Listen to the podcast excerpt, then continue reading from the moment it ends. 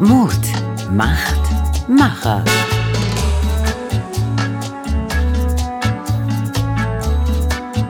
Der Podcast mitten aus dem Leben von Radio Aktuell mit Oliver Dunk.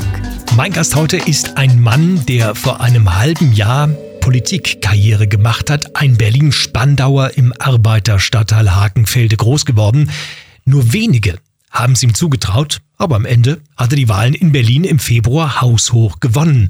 Der Sohn einer Einzelhandelskauffrau und eines Eisenflechters ist seit einem guten halben Jahr der regierende Bürgermeister von Berlin. Herzlich willkommen, Kai Wegner. Schönen guten Tag. Mut macht Macher. Was verbinden Sie damit? Das ist eine gute Grundvoraussetzung, um erfolgreich Politik zu machen. Ähm, man muss mutig sein, ähm, immer mal wieder vorangehen, auch ja, das ein oder andere Mal anecken, aber ähm, auch zur Verfügung stehen, wenn es darum geht. Viele haben gesagt, dass ich, als ich Spitzenkandidat werden wollte für die Berliner CDU, das sei sehr mutig. Mm, so, von daher glaub, brauche ich, glaube ich, braucht man auch den Mut für solche Aufgabe ähm, Macht wird immer so ins Negative äh, gedreht. Ich glaube, Macht muss nichts Schlechtes sein, wenn man es vernünftig ausübt, wenn man mit Macht bewusst umgeht. Und äh, Macht ist auch eine Grundlage übrigens, um eine Stadt zu regieren, weil ich sonst würde ich es ja nicht schaffen können. Äh, und das alles Entscheidende ist ehrlich gesagt dieses Machen. Ähm, ich glaube, wir müssen wegkommen. Wir haben so viel über Probleme in den letzten Jahren immer wieder nur geredet, geredet, geredet und nichts ist vorangekommen. Und das sind die Leute leid. Und deswegen habe ich ja auch gesagt für diesen Senat, wir machen jetzt einfach mal machen. Das war ja so ein bisschen mein Leitspruch auch im Wahlkampf. Und das will ich jetzt auch machen. Dass es die Berlinerinnen und Berliner spüren, der meint's ernst, der will die Stadt verändern und der will was für uns tun. Und das mache ich jetzt und deswegen ist Machen auch wichtig. Haben Sie sich eigentlich nach dem Einzug ins Rote Rathaus gekniffen, um zu spüren, also der Traum ist Wirklichkeit geworden? Na, ich habe ja lange lange hart dafür gearbeitet und jetzt geht es darum, tatsächlich Politik für die Menschen zu machen, dafür zu sorgen, dass Berlin funktioniert, dass die Menschen das Gefühl haben, hier wird Politik für sie gemacht und von daher habe ich kaum noch Zeit, mich wirklich zu kneifen, sondern die Aufgaben sind so groß. Gab es eigentlich bei Ihnen sowas wie bei Gerhard Schröder, der als Juso vor dem Bundeskanzleramt äh, gestanden hat, am Zaun dran gerüttelt hat und brüllte, ich will da rein? Gab sowas bei Ihnen vom Roten Rathaus?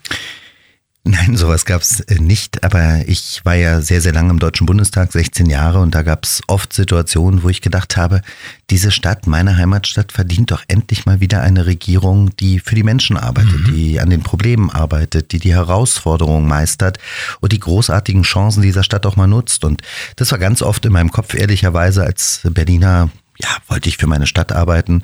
Und dass ich das jetzt machen darf, äh, darüber bin ich sehr, sehr dankbar. Ja, und wir haben uns im Sommer getroffen beim Schlagerradio Schlagerhammer. Sie sind Schlagerfan. Ja, ich höre äh, sehr gerne Musik, prinzipiell. Mhm. Ich höre auch gerne Bruce Springsteen, Brian Adams. Ich habe da eine ganz breite Palette. Das heißt, Aber im Auto ja, läuft Schlager und Brian Adams. Ja, wir, wir, ich, wir seppen, glaube ich, heißt das, äh, okay. äh, immer hin und her.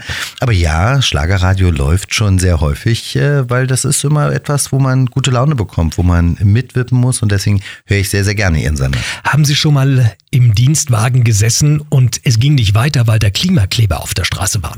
Ja, wir standen in der Tat schon einmal im Stau und äh, sind weder vorwärts noch rückwärts gekommen. Und äh, mich hat das sehr geärgert, äh, weil ich auch wichtige Anschlusstermine hatte. Ähm, und jetzt will ich gar nicht äh, mal drüber nachdenken, wie es Menschen geht, die einen wichtigen Arzttermin haben, die alleinerziehende Mutter, die ihr Kind abholen muss oder, oder ein Mann, der zu seiner Pflege, pflegebedürftigen Mutter fahren muss, der dann nicht durchkommt. Das ist einfach unerträglich, was diese Kleberkriminellen machen. Und deswegen bin ich froh und dankbar, dass die Polizei sehr konsequent äh, jetzt dagegen vorgeht. Äh, die Polizei hat da hier meine volle Rückendeckung. Und ich erwarte übrigens, dass diese Klimakriminellen endlich aufhören. Aber vor allen Dingen erwarte ich auch, dass alle, die so halbwegs eine Sympathie für diese Leute haben, die gibt es ja auch im politisch, politischen Bereich, dass die sich von solchen Aktionen endlich distanzieren. 85 Prozent der Deutschen und auch der Berliner lehnen das ab. Als sie angetreten sind im April, da wollten sie beschleunigte Verfahren für die Klimakleber einführen, damit es einfach schneller die Urteile gibt. Etliche dieser Verfahren sind im Sommer abgebrochen worden und Klimakleber werden in Berlin nach wie vor nicht als kriminelle Vereinigung eingestuft. Wie wollen Sie denen denn das Handwerk legen? Indem wir konsequent wirklich dagegen vorgehen. Ähm, das ist ja so, dass die Staatsanwaltschaften in Berlin in den letzten Jahren wirklich, ja, schlecht unterstützt wurden. Wir haben viel zu wenig Staatsanwältinnen und Staatsanwälte. Deswegen dauern auch Verfahren häufig sehr, sehr lange. Das muss besser werden. Ich war der Richterin sehr, sehr dankbar, die erst vor kurzem ein Urteil gesprochen hat, äh, wo es mal, glaube ich, um acht Monate ohne Bewährung ging, dass jemand dieser Typen dann auch wirklich mal ins Gefängnis wandert. Das war ein gutes, gutes Urteil, wie ich finde. Die Justiz ist unabhängig, ich habe da gar keinen Einfluss drauf, aber ich habe das Urteil sehr, sehr begrüßt. Und äh, was ich, wofür ich sorgen will, gemeinsam mit der Justizsenatorin, dass wir die Staatsanwaltschaften verstärken, dass wir mehr Richterinnen und Richter, mehr Staatsanwältinnen und Staatsanwälte haben, dass solche Verfahren wirklich schneller gehen in Berlin. Und ganz konkret, was machen wir jetzt? Äh, jeder hat es mitbekommen und ich glaube, fast alle Berlinerinnen und Berliner haben sich geärgert über die Schmutzaktionen am Brandenburger Tor und äh, diese Kosten werden wir den Straftätern aufdrücken und das werden wir auch mit allen Mitteln des Rechtsstaats versuchen durchzusetzen. Ja, aber das wird die, glaube ich mal, nicht abschrecken, denn die leben von Sponsoren, die kommen teilweise aus den USA, ganz reiche Familien, man hört sogar Konzerne seien dahinter und würden das entsprechend steuern. Das wird die nicht abschrecken. Ja, aber wenn man das häufiger macht, ich äh, bin jetzt äh, dankbar, dass auch eine große deutsche Fluggesellschaft äh, ja die Kosten von dem damaligen BER-Sturm oder die Klebeaktion auf dem BER, dass man auch die in Rechnung stellen will. Das ist ja auch eine sechsstellige Summe. Wir werden mal sehen, wie teuer die Kosten am Brandenburger Tor wären. Ich rechne auch eher mit einer sechsstelligen Summe. Und äh, wenn man das häufiger denen auferlegt, äh, vielleicht kommt man dann ja doch mal zur Vernunft. Ja, jetzt äh, haben Sie gesagt, wir wollen die Staatsanwälte aufstocken. Richter, klar, sind unabhängig, denen können Sie nicht vorschreiben, was letztlich im Urteil drinstehen soll. Aber vielleicht haben Sie, weil Sie ja auch ein ähm, Durchsetzungsrecht als regierender Bürgermeister haben, die Möglichkeit, die Justizsenatorin doch mal vielleicht auf den Pfad zu bringen, denn die weigert sich ja, die Klimakleber als kriminelle Vereinigung anzusehen. Nein, die Justizsenatorin weigert sich da ganz und gar nicht, sondern wir haben das äh, in eine Prüfung gegeben ins Haus. Die Justizsenatorin teilt da total meine Auffassung und die Auffassung der meisten Berlinerinnen und Berliner. Äh, aber äh, ein Gutachten in dem Haus ist zu einem anderen Ergebnis gekommen, dass es derzeit noch keine kriminelle Vereinigung ist. Aber ich kann Ihnen sagen, wir haben die Leute im Blick und wir prüfen das fortwährend. Und äh, sobald wir den Eindruck haben, hier verschärft sich eine Situation weiter, äh, wir stellen ja in den letzten Wochen schon eine weitere Radikalisierung dieser Gruppe fest. Und so wie es einen Hintergrund gibt, dass wir das verändern können, sie zu einer kriminellen Vereinigung auch erklären können, werden wir das tun. Als Kind ich habe es vorhin schon mal gesagt, wollten Sie Pilot und Astronaut werden. Mit 16 ging es in die Politik, Start in der Jungen Union. Und Sie haben ja gesagt, bei Ihnen zu Hause wurde zu Helmut Schmidt Zeiten SPD gewählt. Wie haben denn Ihre Eltern reagiert, als Sie plötzlich da in der JU aufgeschlagen sind? Naja, erstmal wollte ich nicht nur Pilot und Astronaut werden, ich wollte auch mal Bauarbeiter werden und dann gab es eine Phase, wo ich unbedingt äh, Fußballprofi werden wollte. Tennis haben Sie auch gespielt. BSC. Ja, Tennisprofi wollte ich auch mal werden. Ja. Also ein ganz normaler Weg eines jungen Menschen, der unterschiedliche Berufswünsche und Träume hat. Ähm, aber in der Tat, äh, meine Eltern sind eigentlich eher ein klassischer SPD-Haushalt gewesen.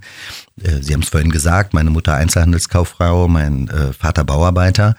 Und äh, es war eine Phase, wo damals die SPD, ich kann mich da so ein bisschen sogar daran erinnern, äh, wo die SPD dann Helmut Schmidt sozusagen erledigt hat. Und äh, das war der Zeitpunkt, wo mein Vater nie wieder SPD gewählt hat, äh, sondern ab diesem Moment CDU. Und als ich selbst Mitglied der Jungen Union wurde, ich kann mich daran in der Tat gut erinnern, als ich nach Hause kam, habe ich am nächsten Morgen meinen Eltern gesagt, dass ich jetzt Mitglied der Jungen Union bin. Und mein Vater war sehr, sehr stolz und meine Mutter hat gesagt, oh Gott, willst du jetzt auch ein Muttersöhnchen werden? Weil so politische Jugendorganisationen haben ja. ja ein gewisses Image und äh, ich habe sie dann aber sehr, sehr schnell überzeugt, dass das eigentlich gar nicht so schlimm ist. Das war nachdem, wenn ich mich recht erinnere, Rot-Grün in Berlin die Macht übernommen hat, 89, also Eberhard Diebken die Wahl verloren hat und die alternative Liste in die Regierung eingezogen ist. Und Sie haben damals mal gesagt, ich möchte nicht, dass Berlin von Steinewerfern und Hausbesetzern regiert wird.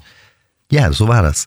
Also im Kern kann ich äh, tatsächlich dankbar sein, heute hier bei Ihnen zu sitzen als regierender Bürgermeister ähm, weil die Grünen damals die alternative Liste Regierungsverantwortung mhm. hatte. Ich äh, habe Ebert Diebken sehr geschätzt, war ein toller regierender Bürgermeister. Und dann gab es eine Wahl, wo Walter Momper mit der alternativen Liste regiert hat. Und das wollte ich nicht zulassen. Ich wollte nicht, dass diese Stadt von der alternativen Liste regiert wird. Die Grünen haben sich verändert. Die sind jetzt nicht mehr die Steineschmeißer von früher, aber früher hat mich das sehr geärgert. Ja, und Sie fühlten sich von der Politik nicht abgeholt. Können Sie denn heutzutage nachvollziehen, dass viele Menschen frustriert sind und sagen, die Politik ist nichts für mich, die bedient nicht meine Themen, Clankriminalität in Berlin vor allen Dingen, aber auch in äh, anderen Bundesländern, NRW, Duisburg beispielsweise, arabisch dominierte Straßenzüge, keine Wohnungen. Was, was, was macht, was sagen Sie diesen Leuten? Ich glaube, wir erleben ja zurzeit äh, in ganz Deutschland eine Abkehr ähm, von den etablierten Parteien. Das ist etwas, ja, was mich schon ein bisschen besorgt. Äh, hier geht es ja auch um eine starke, stabile Demokratie. Und äh, ich glaube, es ist Aufgabe jetzt auch der Parteien, äh, das Vertrauen der Menschen zurückzugewinnen, sich zurückzuerarbeiten. Das kann man mit guter Politik hinbekommen. Ich bin davon überzeugt. Wir haben in Berlin, glaube ich, eine deutlich bessere Stimmung als mit bei dem Vorgängersenat, was wir jetzt hier in Berlin hinbekommen. Aber das Entscheidende wird sein, dass Politik wirklich über die Probleme der Menschen spricht. Die Menschen haben zurzeit Ängste. Wir haben eine hohe Inflation, wir haben Krieg in Europa, wir haben einen Flächenbrand auf der Welt. Äh, viele Menschen wissen nicht mehr, wie sie sich etwas leisten können, wie sie die Mieten bezahlen können. Hinzu kommt die steigende Kriminalität. Und das sind Themen, die die Menschen bewegen. Und über diese Themen muss man reden und muss man vor allen Dingen auch Lösungen anbieten. Also eines der Themen, das die Menschen bewegt, ist ja die überbordende Zuwanderung. Das Thema Flüchtlinge wird ja auch zur Belastungsprobe, wie man hört, auch für Schwarz-Rot in Berlin. Die Koalition ist sich uneins, wie die Hauptstadt mit diesem Ansturm umgehen soll. Sie beispielsweise, sie wollen, dass im Winter weiter abgeschoben wird. Der Koalitionspartner ist dagegen, beziehungsweise linke Teile der SPD. Wie wollen Sie das auflösen? Na, wir werden darüber ganz sachlich in der Koalition sprechen, wie wir das ja seit meiner Wahl zum regierenden Bürgermeister auch immer wieder machen. Ähm, wissen Sie, wir sind ja unterschiedliche Parteien, die diese Regierung hier bilden. Und wir haben auch unterschiedliche Positionen, aber wir ringen um die besten Lösungen für Berlin. Und deswegen ist das alles gar nicht so öffentlich. Und deswegen ist dieses Thema auch gar keine Bewährungsprobe für diese Koalition, sondern wir werden uns jetzt darüber unterhalten, wie wir diese Lage in den Griff bekommen in Berlin. Und ich nehme zur Kenntnis, dass das Landesamt für Flüchtlingsfragen vermeldet hat, es gibt keine Unterkünfte mehr in Berlin. Ich nehme trotzdem einen steigenden Druck von Menschen, die zu uns kommen, äh, wahr. Und äh, wir müssen dieses Problem lösen. Und ich will Humanität und Ordnung. Ich will, dass wir allen Menschen, die zu uns kommen, wirklich ein Dach über den Kopf geben, dass wir äh, auch für Sicherheit sorgen, für Bildungsangebote, für Integration gegebenenfalls sorgen. Ich will aber auf der anderen Seite auch wieder Ordnung, Ordnung ins System bekommen. Äh, das fängt bei Registrierung an, aber hört auch bei der bei der Anzahl der zu uns kommenden auf. Und darüber muss man sprechen, weil wir brauchen auch die Akzeptanz der Berlinerinnen und Berliner bei der Unterbringung und Integration von Geflüchteten. Das heißt, wir brauchen eine Obergrenze. Ja, das sind so immer die Begriffe, über die man dann streitet. Ich, ich selber würde nicht über Obergrenzen sprechen. Ich glaube, dieser Begriff ist auch letztlich verbrannt. Ich glaube, wir müssen schauen, wie kriegen wir die Menschen hier untergebracht, gut versorgt, die wirklich in Not sind, die wirklich Angst haben müssen um ihr Leben in ihren Heimatländern? Und wie kriegst du die auch erkennbar, die äh, keinen klassischen Fluchtgrund äh, haben, weil sie mit ihrem Leben bedroht sind, sondern aus ganz anderen Gründen kommen. Und zur Wahrheit gehört, wir können in Berlin, in Deutschland nicht alle Probleme dieser Welt lösen. Das ist richtig, aber wenn ich von Obergrenze spreche, irgendwann muss ja mal Schluss sein, denn am Ende das, Sozial, das Sozialsystem in Deutschland hat natürlich auch irgendwann seine Grenzen seine Leist Grenze der Leistungsfähigkeit. Irgendwann muss doch mal jemand den Mut haben und sagen, wir können uns das nicht mehr leisten. Es ist ja auch die Aufgabe, Sie haben es ja schon angedeutet, zu integrieren. Und ich finde, das ist ja auch eine Verantwortung, die wir übernehmen gegenüber diesen Menschen. Ja, ich glaube, dass wir in unterschiedlichsten Bereichen an der Belastungsgrenze angekommen sind, auch was die Finanzierung angeht, gar keine Frage. Ähm, aber ich glaube nicht, dass wir ähm, eigenständige Lösungen für, für, nur für Deutschland brauchen, sondern wir müssen das mit unseren europäischen Partnern machen. Es gibt Vereinbarungen in Europa, wie wir in Europa auch die Grenzen schützen können, wie wir das Asylsystem reformieren, wie wir Asylverfahren schon an der europäischen Außengrenze gestalten und zu schauen, wer reinkommt, dann über gerechte Verteilmechanismen reden müssen. Das muss eine europäische Aufgabe sein und die Bundesregierung darf hier nicht länger blockieren, sondern wir müssen das gemeinsam mit unseren europäischen Partnern machen für die Akzeptanz im eigenen Land, aber auch für den Zusammenhalt in Europa, weil viele schütteln den Kopf über Deutschland und es geht nicht mehr lange gut. Der finanzielle Anreiz ist ja ein wesentliches Thema, warum viele Menschen nach Deutschland kommen. Sie wollen Sachleistung statt Bargeld, können das aber bisher nicht durchsetzen. Wie will man diesen gordischen Knoten zum Platzen bringen?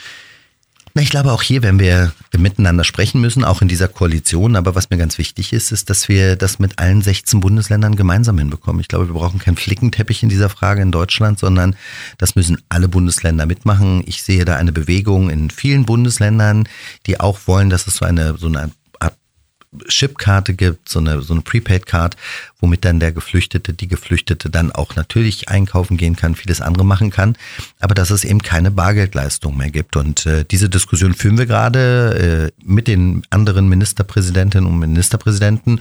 Und diese Diskussion will ich auch mit meinem Koalitionspartner hier in Berlin führen, weil am Ende des Tages geht es darum, keine Anreize zu schaffen und trotzdem die Menschen ordentlich zu versorgen. Und das ist mein Anspruch. Der brandenburgische Innenminister Stübgen hat sich dafür eingesetzt, dass es stationäre Grenzkontrollen gibt an der Grenze zu Polen. Die Gewerkschaft der Polizei sagt, das ist Quatsch. A, können wir es personell nicht leisten und B, wenn dann an der Grenze jemand Asyl ruft, müssen wir ihn ins Land lassen. Bringt mich zu der Frage, muss man nicht grundsätzlich das Asylrecht, das Asylgesetz entsprechend verändern, dass dieses Schlüsselwort künftig nicht mehr greift?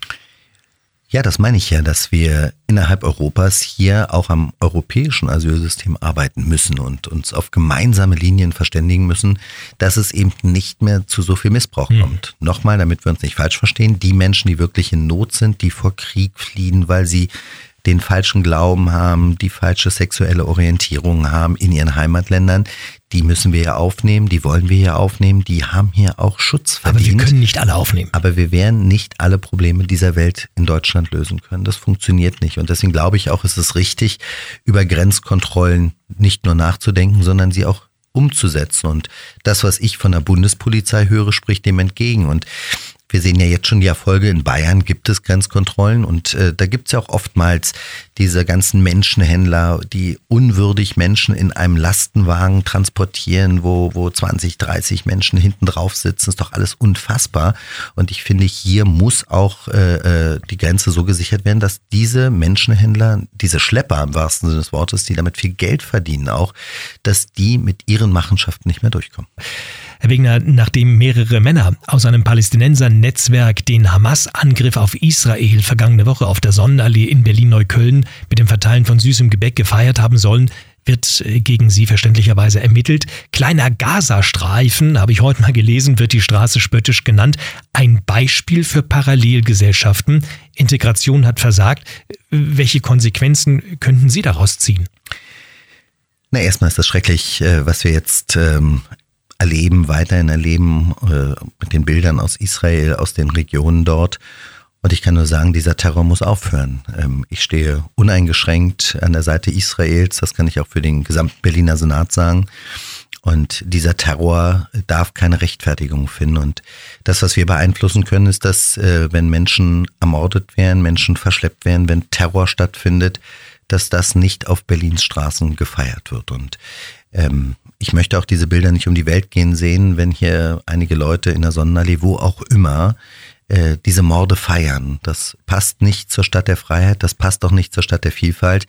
Und ich bin der Berliner Polizei sehr dankbar, dass sie da sehr konsequent, sehr schnell auch gegen vorgeht. Und jetzt wird es darum gehen, ähm, das Thema zum Beispiel, was können wir tun, haben Sie ja gefragt. Und ich glaube, das eine ist tatsächlich eine starke Polizei, die den Rückhalt hat, ein starker Rechtsstaat, sprich auch wieder die Justiz.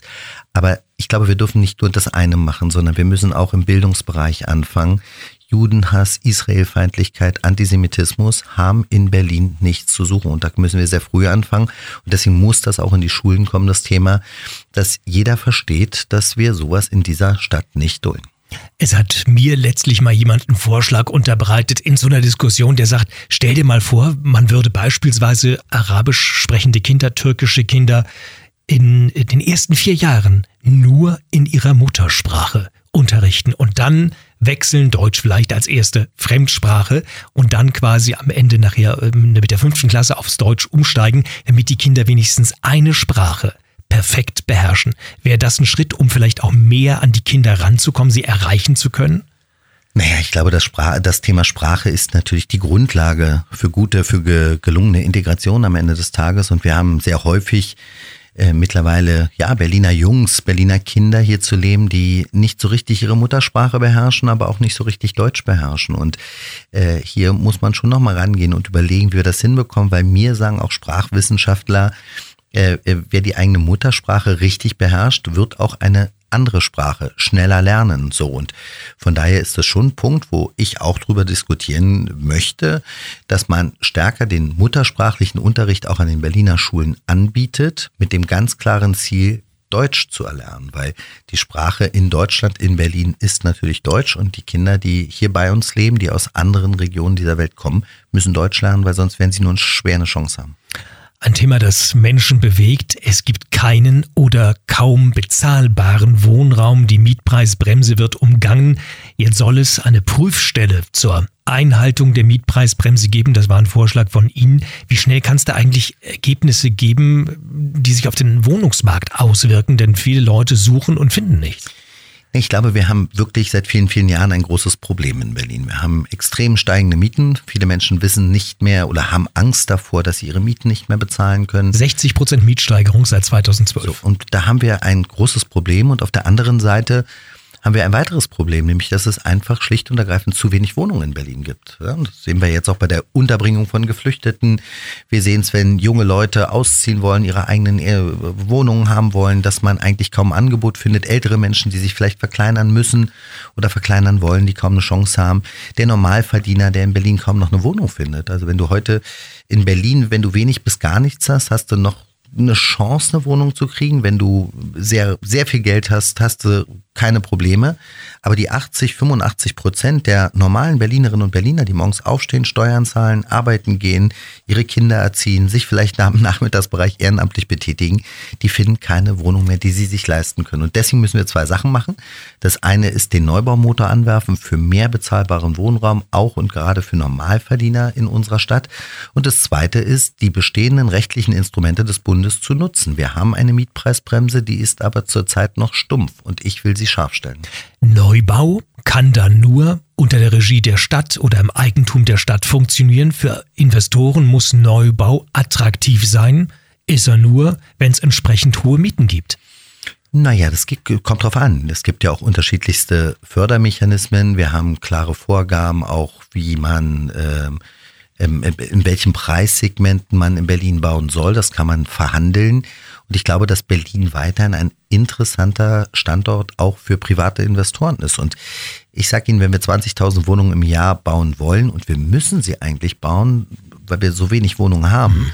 wenn wir 20.000 Wohnungen im Jahr bauen wollen, brauchen wir starke städtische Gesellschaften. Die haben wir, die bauen auch.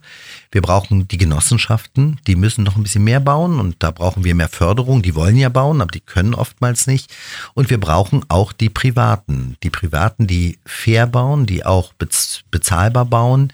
Und das müssen wir hinkriegen. Das ist das Ziel des Senats. In den letzten Jahren war es da oftmals Ideolog Ideologie getrieben, dass die Privaten alle ganz furchtbar sind. Das ist aber nicht so, sondern da gibt es auch sehr, sehr vernünftige und die wollen wir als Partner. Genau. Aber letztlich, jeder private Investor guckt am Ende, was springt für mich dabei raus. Es ist ja kein Selbstzweck, Wohnungen zu bauen. Nein, aber die, ich sage Ihnen mal, die städtischen Gesellschaften dürfen auch keine roten Zahlen schreiben. Mhm. Die müssen auch wirtschaftlich arbeiten. Am Ende müssen die sich das auch leisten können, weil wenn städtische Gesellschaften nur noch rote Zahlen schreiben, gehen die Insolvenz und das ist auch nicht richtig. Da mal ein paar Wohnungen, dort ein paar Wohnungen, braucht es nicht vielleicht einen großen Wurf. Also nicht kleckern, sondern klotzen. Ich denke jetzt mal an Großprojekt, wie beispielsweise Bebauung Tempelhofer Feld. Da hat man immer von ein paar tausend, paar hundert Wohnungen gesprochen. Eigentlich könnten da doch 20, 30.000 Wohnungen entstehen. Und wir sind ja nochmal anders als vor zehn Jahren, als es diesen Volksentscheid gab, wir wollen diese große freie Fläche haben, in einer Situation, wo wir doch jetzt auf einen Schlag viele Wohnungen brauchen. Wir können es uns doch gar nicht erlauben,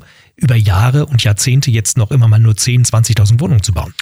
Nein, wir haben äh, übrigens unfassbar viele Baupotenziale in der Stadt, äh, wo wir Neubau voranbringen können. Das heißt übrigens nicht, dass ich jeden Innenhof nachverdichten muss, weil ich glaube, zu einem lebenswerten Berlin gehören auch Innenhöfe, gehören Grünflächen, wo Kinder spielen können, wo ältere Menschen sich treffen können. Äh, diese Potenziale müssen wir nutzen. Wir können auch mehr in die Höhe bauen. Wir haben die neue Landesbauordnung, die besagt, dass man jetzt schneller auch ein, zwei Etagen nochmal oben raufsetzen kann. Also Und, nicht nur 32 Meter oder was, das ist genau. Berliner Traufhöhe. Ne? Genau. Und wir haben natürlich die Potenziale des Tempelhofer Feldes. Wir mhm. haben da einen Volksentscheid gehabt, der ist schon lange her. Und wir haben eine neue Situation in Berlin. Und wir als Berliner Senat haben uns darauf verständigt, dass wir jetzt einen internationalen Wettbewerb starten, wie man die Randbebauung beim Tempelhofer Feld, nicht das ganze Tempelhofer Feld zubauen will, sondern eine Randbebauung, wo durchaus 10, 20.000 Wohnungen entstehen könnten, wie man das gestalten kann. Übrigens, wenn wir die Randbebauung machen, wird die Freifläche aus dem, auf dem Tempelhofer Feld immer noch größer sein als der Central Park in New York. Also es wird eine große Grünfläche, eine Erholungsfläche geben. Die brauchen wir auch in der Stadt. Aber bevor wir das machen können, bin ich der Auffassung, müssen wir die Berlinerinnen und Berliner nochmal fragen. Und ja. das stelle ich mir eigentlich vor mit dem nächsten Wahltermin 26. Ich bin davon überzeugt, mit einem guten, mit einem schlüssigen Konzept wird es eine klare Mehrheit geben und dann sollten diese großen Projekte auch angegangen werden. Als Politiker, Herr Wegner, denke ich, hat man eigentlich einen ich sag's mal ganz leger, scheiß Job. Man kann es ja keinem recht machen. Ja? Der eine meckert da, der andere dort. Jetzt sind sie ein halbes Jahr mit dem neuen Senat im Amt. Klaus Wowereit, einer ihrer Vorgänger, der hat zum Start mal der neuen Regierung gesagt, schwarz, aber schillernd. Wenig Glanz sieht die IHK. Die stellt Ihnen ein schlechtes Halbjahreszeugnis aus. Trifft Sie eigentlich sowas oder denken Sie da, ja, der nölt nur rum, der IHK-Präsident? Na, ich nehme das schon zur Kenntnis, äh, gar keine Frage. Ähm, aber wissen Sie, ich kriege auch ganz viel Lob aus unterschiedlichen Bereichen. Zum was, Beispiel? Was, ja, wenn ich zum Beispiel an den UVB denke. Unternehmerverband Berlin-Brandenburg. Unternehmerverband Berlin-Brandenburg, an den VBKI, auch ein Unternehmerverband. Ich höre viel Positives auch von den Gewerkschaften. Aber was mich total motiviert und äh, das ist, sind die Reaktionen der Berlinerinnen und Berliner. Wenn ich in Berlin unterwegs bin, sprechen mich viele, viele Menschen an, die erleichtert sind, dass jetzt mal pragmatisch, lösungsorientiert regiert wird, nicht mehr ganz so ideologisch und im Streit. Und äh, von daher, glaube ich, sind wir hier auf dem richtigen Weg. Und das, was die IHK jetzt gesagt hat, es geht alles, äh, dauert äh, zu lange, geht nicht schnell genug. Wissen Sie, die schnelle Lösung gibt's halt nicht für Probleme, die über Jahre über Jahre sich aufgetürmt haben. Äh, und ich will auch nicht nur die schnelle Lösung, sondern ich will nachhaltige Lösungen, die auch langfristig greifen. Ein Kritikpunkt ist ja das Thema Verwaltungsreform. Und ähm, so, jetzt kann ich äh, mit der Koalition Beschlüsse fassen, würde auch nicht viel schneller gehen, aber ich will wirklich das Problem bei der Wurzel anpacken. Ich will es mit den Bezirken machen. Wir hatten jetzt eine stundenlange Klausurtagung mit den Bezirksbürgermeistern und wir haben uns gemeinsam darauf verständigt, unabhängig von der Parteifarbe, so wie es ist, kann es nicht bleiben. Und dieser Geist ist doch wichtig, dass wir nachhaltige Lösungen und nicht nur die schnelle Lösung bekommen. Und dafür stehe ich, das setze ich um und dann soll man mich am Ende dieser Legislatur messen. Ich glaube, wir werden vieles hier gut voranbringen. Ja, die Grünen haben Sie sogar gelobt was auch nicht so oft vorkommt. Also bis Ende 24 wollen Sie sagen, wie es mit der Verwaltungsreform besser und vor allen Dingen schneller geht. Der IHK dauert es dann immer noch zu lange. Am Ende, Herr Wegner, werden Sie in drei Jahren wird wieder gewählt und dann haben Sie vorhin gesagt, soll es ja auch einen Volksentscheid zum Tempelhofer Feld geben. Am Ende werden Sie an Ihren Erfolgen gemessen. Hätten Sie sich das rückblickend alles viel leichter vorgestellt, in dem Chefsessel des, Sessel des regierenden Bürgermeisters zu sitzen? Dauert Ihnen vieles selber zu lang? Ja, na klar. Also wenn es nach mir ginge, äh, würde ich gerne den Schalter finden, den ich drücke und alle Probleme und Herausforderungen, die Berlin hat, sind behoben. Aber das gibt's halt nicht. So und manches dauert mir auch zu lang. Da hast du halt bürokratische Prozesse. Du hast übrigens auch ein Parlament, was man einbinden muss, parlamentarische Verfahren. So, das dauert ja alles seine Zeit. Aber wissen Sie, Demokratie dauert manchmal ein bisschen länger aber mir ist keine bessere, keine andere Staatsform bekannt, die ich gerne hätte. Ja. Und dass der Job eines regierenden Bürgermeisters nicht ganz einfach ist, das wusste ich auch vorher. Und trotzdem wollte ich dieses Amt unbedingt. Und jetzt arbeite ich sieben Tage die Woche hart dran, dass äh, ich das Vertrauen, was ich bei der letzten Wahl von den Berlinerinnen und Berlinern bekommen habe, dass ich dieses Vertrauen auch rechtfertige. Dann muss natürlich am Ende der Liste äh, in drei Jahren so ein paar Haken dran sein. Man muss sagen, okay, das habe ich geschafft, das habe ich geschafft. Das muss nachvollziehbar letztlich auch für die Bürgerinnen und Bürger sein. Total. Darum geht es ja am Ende des Tages äh, bei der Politik, dass man macht, dass man umsetzt, äh, dass man dafür arbeitet, dass es wirklich den Menschen besser geht. Und wissen Sie, wir haben jetzt äh, zeitnah ja stellen wir die Bilanz unseres Sofortprogramms im Senat vor. Und all das, was wir uns zu Beginn vorgenommen haben, haben wir dann schon abgearbeitet. Verschärfung des Polizeigesetzes zum Beispiel, die Änderung der Landesbauordnung, im Bildungsbereich den MSA abgeschafft. Also zu sagen, dass dieser Senat noch nichts gemacht hat, ist wirklich gänzlich falsch. Wir haben eine Menge auf den Weg gebracht, wir haben schon eine Menge geschafft. Und wenn ich mir den Vorgängersenat angucke, müssen wir uns wirklich nicht verstecken. Und wir haben ja noch eine Zeit vor uns. Und das, was wir uns vorgenommen haben im Koalitionsvertrag, werden wir umsetzen. Das ist mein klarer Anspruch. Politiker werden ja manchmal an ganz kleinen Dingen gemessen. In Berlin beispielsweise Schlangenbader Straße, Autotunnel gesperrt, Autobahntunnel muss man sagen. Und manch einer, der da wohnt, ich behaupte mal, das ist ihre Klientel, denkt sich, wann geht das endlich wieder auf? Das wurde einen Tag äh, vor dem Abschied der damaligen grünen Verkehrssenatorin gesperrt. Das ist jetzt über ein halbes Jahr her. Da hätten Sie doch die Möglichkeit zu sagen, Sie haben sich ja immer für eine Stadt eingesetzt, wo auch das Auto eine wichtige Rolle spielt. Wir machen das wieder auf. Warum passiert das nicht? Weil wir uns das derzeit auch genau anschauen, wie viele andere Projekte auch. Wissen Sie, die Stadt ist ja gerade, was den Verkehr angeht, sowas von gespalten, das ist ja unfassbar. Die sieben Jahre grüne Ver Verantwortung in der Verkehrspolitik wirklich wirken nachhaltig. Und mir geht's wirklich darum, dass wir alle Verkehrsteilnehmer in den Blick nehmen. Ich will einen starken, leistungsfähigen öffentlichen Personennahverkehr, der auch die Außenbezirke erschließt. Am besten übrigens bis nach Brandenburg, weil nur so kriegen wir die Pendelverkehre in den Griff. Ich will sichere Fahrradwege. Ja, da haben wir so viel zu tun, auch in der Sanierung. Ja, äh, ich hatte immer den Eindruck in der Vergangenheit, ähm, die grüne Verkehrssenatorin hat Politik nur gegen das Auto gemacht. So, wenn ich über Fahrradwege rede, will ich sichere Fahrradkreuzungen, sichere Fahrradwege, wo die Leute sich bewegen können. Wir müssen die Fußgänger in den Blick nehmen, dass die Bürgersteige auch wirklich besser wären, äh, gerade für ältere Menschen mit Gehhilfen. Aber ja, Sie haben völlig recht, das Auto gehört für mich auch zu einem mobilen Berlin und es wird auch in Zukunft so sein. Und Schlangenbader Straße, wann wissen Sie denn, wann das wieder aufgeht oder immer geschlossen bleibt? Wann haben die Bürger da eine Sicherheit? Also diesen konkreten Termin kann ich Ihnen jetzt nicht nennen. Ich werde nach unserem Gespräch direkt die Verkehrssenatorin anrufen und dann gucken wir mal, ob ich Ihnen noch einen Zwischenbericht geben kann kurzfristig. Herr Wegner, Sie haben drei Kinder. Der älteste müsste jetzt so 16 sein, dürfte nach einem Gesetzentwurf in diesem Alter in Berlin künftig wählen. Hat der eigentlich schon mal einen Tipp gehabt nach dem Motto, Papa, guck mal, eigentlich könntest du das noch machen, dann würde ich dich vielleicht sogar wählen. Also ich mache mir da keine großen Sorgen. Äh, ich glaube, der hat eine richtige politische Einschätzung, wobei er soll sich da auch selbst entwickeln und selbst seine Meinung bilden. Aber wissen Sie, ich glaube, ähm, es geht darum, tatsächlich auch junge Leute ernst zu nehmen in ihren Sorgen, in ihren Nöten. Und ähm, wenn ich so sehe, so 16, 17-Jährige, da geht's jetzt langsam los mit abends weggehen, die wollen auch einen bezahlbaren, guten öffentlichen Personennahverkehr. Sie wollen aber vor allen Dingen auch Sicherheit. Wenn sie dann mal feiern, wenn sie tanzen gehen, wollen sie auch sicher wieder nach Hause kommen. Und das betrifft nicht nur die Jugendlichen, ja, sondern auch die Eltern. Und äh, das ist ein Punkt, der mich da bewegt. Und ich möchte, dass die jungen Leute ja auch feiern können. Das gehört ja in dem Lebensalter auch dazu, aber dass sie sicher nach Hause kommen und das muss Politik gewährleisten, auch für junge Menschen. Aber ein Tipp an Papa hat der 16-Jährige noch nicht gehabt. Er gibt mir ganz viele Tipps äh, und nicht nur mein Großer, sondern auch die kleinen Kinder und äh, so zwei, die, zwei und sechs oder, oder wie alt sind die jetzt? Genau, also der, der kleinste noch nicht, aber die ja. die mittlere, ja, die sagt einem auch schon die ein oder andere Sache. Zum Beispiel, die man naja, wie, wie, wie, wie es in der Schule ist und die Spielmöglichkeiten auf mhm. Schulhöfen. Ähm, aber natürlich auch äh, über Fahrradwege reden wir auf dem Weg zur Schule. Das ist schon alles so. Und mein Großer, der besorgt, ist auch besorgt, was den Klimaschutz angeht. Wie kriegen wir eine gute Zukunft auch in unserer Stadt hin?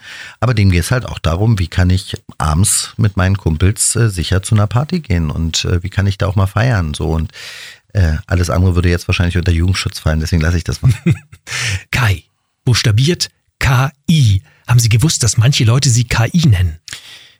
ich wollte gerade sagen, Sie haben das A vergessen. Äh, also ich äh, kenne mich nur als Kai, aber das Thema KI ist auf jeden Fall ein spannendes äh, für Berlin, für die Verwaltung im Bereich der Digitalisierung ist eine Riesenchance, die wir in den Bereichen auch haben. Aber es gibt ich kenne Leute, die sagen, hey, da ist KI, also Kai. KAI. Also bisher nennen mich die meisten Leute Kai, da bin ich auch ganz froh drüber. Haben Sie denn künstliche Intelligenz schon mal ausprobiert? ChatGPT zum Beispiel? Ja, viele Mitarbeiterinnen und Mitarbeiter zeigen mir das, äh, Freunde zeigen mir das immer wieder. Äh, und ich glaube, das ist auch echt ein, eine große Chance. Ähm, wissen Sie, das Thema Digitalisierung ist ohnehin, glaube ich, eine Riesenchance, auch für Berlin, für eine moderne Verwaltung. Thema Digitalisierung hat aber nicht nur Chancen, es hat auch Gefahren. So. Und mhm. beides muss man in den Blick nehmen. Äh, aber dass wir beim Thema Digitalisierung vorankommen müssen, dass wir hier Potenziale haben, allein durch die Wirtschaftsstruktur. Wir haben so viele digitale Unternehmen auch in der Stadt, wo wir von profitieren können. Und da ist KI vieles mehr eine Riesenchance, die wollen wir auch nutzen. Sie haben die Risiken angesprochen. Ich wollte Ihnen jetzt mal zeigen, was man eigentlich mit KI alles machen kann. Ich meine, da wird ja sogar für Radioleute interessant die menschliche Stimme zur verfügbaren Knetmasse. Hören Sie mal. Ich bin Helmut Kohl und jetzt bei Schlagerradio der Reporter am Morgen. Ich habe unglaubliche Nachrichten. Das ist faszinierend. Ne? Berlin ne? ist älter als gedacht, denn bereits vor gut 10.000 Jahren lebten hier Menschen. Ich war damals auch dabei. Und nun zurück ins Studio. Vivi, wie wird das Wetter? Ja, das ist schon, das sind so Sachen, ähm, ja, wo man aufpassen muss. Ich glaube, dass das verängstigt auch Menschen. Das sind Sachen, wo man auch wahnsinnig aufpassen muss und da muss Politik auch regulierend, glaube ich, einwirken. Ja. Also wie könnte das beispielsweise äh, aussehen? Es gibt ja keine gesetzlichen Grundlagen, die irgendwas verbietet. Wir würden das jetzt äh, als, als Comedy äh, abtun, aber es gibt Leute, die kriminell, mit krimineller Energie dahinterher sind. Die Vorgängerin in ihrem Amt, äh, Franziska Giffey, ist im vergangenen Jahr quasi, äh, wie sagt man, äh, aufs, äh, aufs Kreuz äh, gelegt worden. Äh, sie hat geglaubt, sie würde mit dem ukrainischen Präsidenten telefonieren. Am Ende war es künstliche Intelligenz. Ja, absolut. Und das sind äh, die Gefahren, die dahinter stehen. Da müssen wir auch kriminalitätstechnisch äh, äh, Antworten geben. Aber ich glaube, was ganz, ganz wichtig ist, ist auch hier wieder früh anzusetzen, nämlich in die Schulen zu gehen, das Thema Digitalisierung durchaus als Chance auch aufzuzeigen, mhm. aber auch gerade den jungen Leuten die Gefahren mitzugeben, die ja, die digitale Welt auch mit sich bringt, nicht? Und äh, das sind Aufgaben, die wir hier gemeinsam als Gesellschaft äh, haben, aber die müssen wir uns auch stellen. Also gibt es ja. ja auch alternativlos. Jetzt haben wir Sie lange gehört hier im Interview bei Schlagerradio und natürlich haben wir mit Ihrer Stimme auch mal was gemacht. Ähm, ich habe es ehrlich gesagt fast befürchtet. Ja, wollen, wollen Sie mal hören? Ja. Okay. Komm wohl nicht drum herum, also, egal was ich jetzt sage. Auf geht's. Also jetzt kommt eine Rede, ist ganz kurz, die hat es so nie gegeben. Hallo, ich bin Kai Wegner, regierender Bürgermeister von Berlin. Nebenbei arbeite ich übrigens bei Schlager Radio im Hitkeller in der Musikredaktion. Heimlich höre ich dabei CDs von den Amigos. Mit Berlins SPD-Fraktionschef Saleh verbindet mich die Liebe zum Schlager. Wir beide tanzen zusammen Disco Fox in meinem Büro im Roten Rathaus zu Andrea Bergs Hit Du hast mich tausendmal belogen. es ist fies, ne? Sich selber so, haben Sie sich erkannt? Ehrlich gesagt nein, aber ich glaube, das äh, geht vielen Zuhörerinnen und Zuhörern jetzt anders. Äh, ich finde, seine eigene Stimme selbst zu hören ist irgendwie immer ein bisschen komisch ja. und anders. Ähm, aber ich habe gar, keine, äh, gar keinen Zweifel, dass sowas auch funktioniert. Bei Helmut Kohl war es ja gerade sehr, sehr beeindruckend. Ähm, ja, das ist schon so. Und die Ausgangsbasis war Ihre Antrittsrede im Roten Rathaus Ende April. Schon der Wahnsinn. Und, und man hat, und die Kollegen, die das gemacht haben, haben nicht länger als eine Minute ihrer Stimme gebraucht. Schon der Wahnsinn.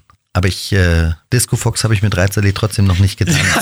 der hört aber auch sehr gerne Schlagerradio. Ich weiß, ja. das sagt er mir immer wieder. Und, und, und er ist auch textsicher, kann ich ja. Ihnen sagen. Aber mehr möchte ich dazu dann auch nicht sagen. Herr Wegner, ich habe noch ein paar Halbsätze, die Sie bitte vervollständigen. Den Fernseher schalte ich immer ein, wenn.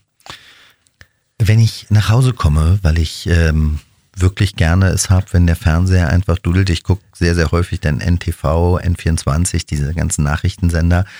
Ähm, und wenn ich tatsächlich mal Zeit habe, gucke ich auch gerne die wirklich klassische Filme, auch ganz gerne ja. Actionfilme. Also können Sie sich das Gequatsche von Ihren Politikerkollegen bei Anne Will oder Maybrit Illner noch anhören oder sagen Sie da, Mann, jetzt brauche ich mal wenigstens ein paar Stunden Ruhe? In der Tat äh, gucke ich mir diese ganzen Sendungen nicht mehr an. Ähm, das äh, sorgt nur dafür, dass mein Bluthochdruck steigt und äh, das ist nicht gut. Nein, wissen Sie, diese, ich mag diese Art und Weise auch oftmals der Moderatorinnen und Moderatoren nicht, aber auch äh, so wie sich viele Politikerinnen und Politiker dort geben, mag ich nicht, weil äh, selbst ich habe manchmal Probleme, der 24 äh, äh, Stunden, sieben Tage die Woche im Politikbetrieb steht, zu verstehen, was die Leute da eigentlich meinen und sagen. Und äh, deswegen mag ich diese Sendung nicht. Da geht man auch nur aufeinander los und man redet nicht miteinander. Und ich glaube, das Miteinanderreden ist eigentlich viel wichtiger. Und ich glaube, das ist das, was die Leute eigentlich wollen, dass äh, A, miteinander geredet wird und nicht nur Worthülsen kommen, sondern tatsächlich irgendwann mal messbare Ergebnisse. Na total. Dieses Übereinander herfallen kennen wir alle. Das äh, kann auch jeder und hm. ist auch in Ordnung, wenn man im Wahlkampf das mal macht, dass Unterschiede zwischen den Parteien deutlich werden. Aber am Ende des Tages hat Politik die Aufgabe, miteinander zu reden und Lösungen anzubieten, die ja. für die Menschen auch funktionieren. Nächster Halbsatz, meine größte Niederlage. Ah, Also der, jeder Mensch hat Niederlagen, ähm, auch ich hatte Niederlagen, aber das Entscheidende ist, dass man nach Niederlagen nicht den Kopf in den Sand steckt, sondern aus einer Niederlage gestärkt hervorgeht. Und also ich glaub, 2000, das ist mir bislang ganz gut gelungen. 2003 wollten Sie mal Generalsekretär werden, da hat man Sie ausgebuht. Ich kann mir vorstellen, ich kenne auch so Situationen, hältst einen Vortrag und keiner lacht oder keiner reagiert, das ist furchtbar. Äh, haben Sie da mal ans Aufhören gedacht? Also ich mache das nicht wieder oder einen Tag nach Hause, Kopf äh, unter die Bettdecke gesteckt und nächsten Tag auf geht's oder? Das war damals 2003 eine sehr aufgeladene Stimmung innerhalb der Berliner CDU. Die war gespalten. Wir hatten viel Streit. Mhm. Das haben wir alles abgestellt. Jetzt sind wir wirklich eine geschlossene Partei, äh, wo man sich auch auf das fokussiert, worum es geht, nämlich um Berlin und die Berlinerinnen und Berliner. Aber damals war es eine andere Situation und äh, deswegen habe ich das auch gar nicht so sehr persönlich ehrlicherweise genommen, sondern das war aufgeheizt äh, es war so, aber am Ende des Tages lernt man ja auch aus solchen Niederlagen. Und äh, wichtig ist, dass man mit solchen Niederlagen umgeht und das Beste draus macht und dann aus so einer Niederlage gestärkt hervorgeht. Und ich glaube, das ist mir gelungen. Ja, Sie sind dann in den Bundestag eingezogen und sechs Jahre später ist es wirklich gelungen. Da waren Sie Generalsekretär der CDU in Berlin. Das stimmt. Meine, 2011 bis 2016. Ja, meine Schwäche ist, ja, in der Tat, dass ich manchmal ein bisschen ungeduldig bin, dass äh, ich mir wünschen würde, dass es äh, schneller geht, das ein oder andere Mal.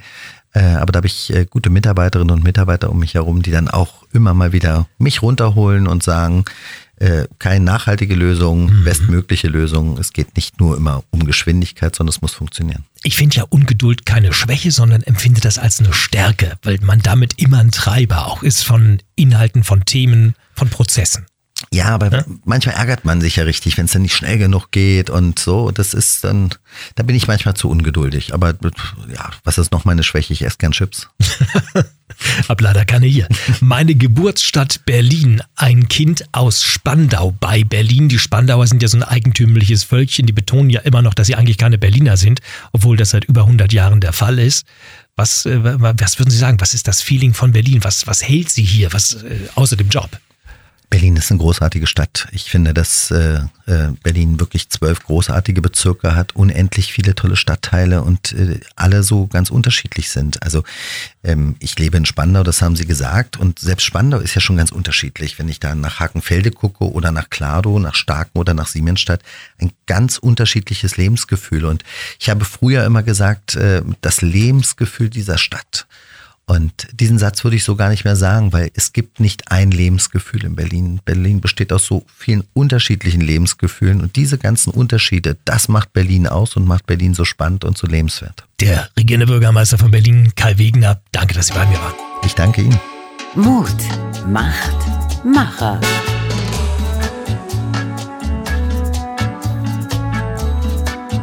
Der Podcast mitten aus dem Leben von Radio Aktuell.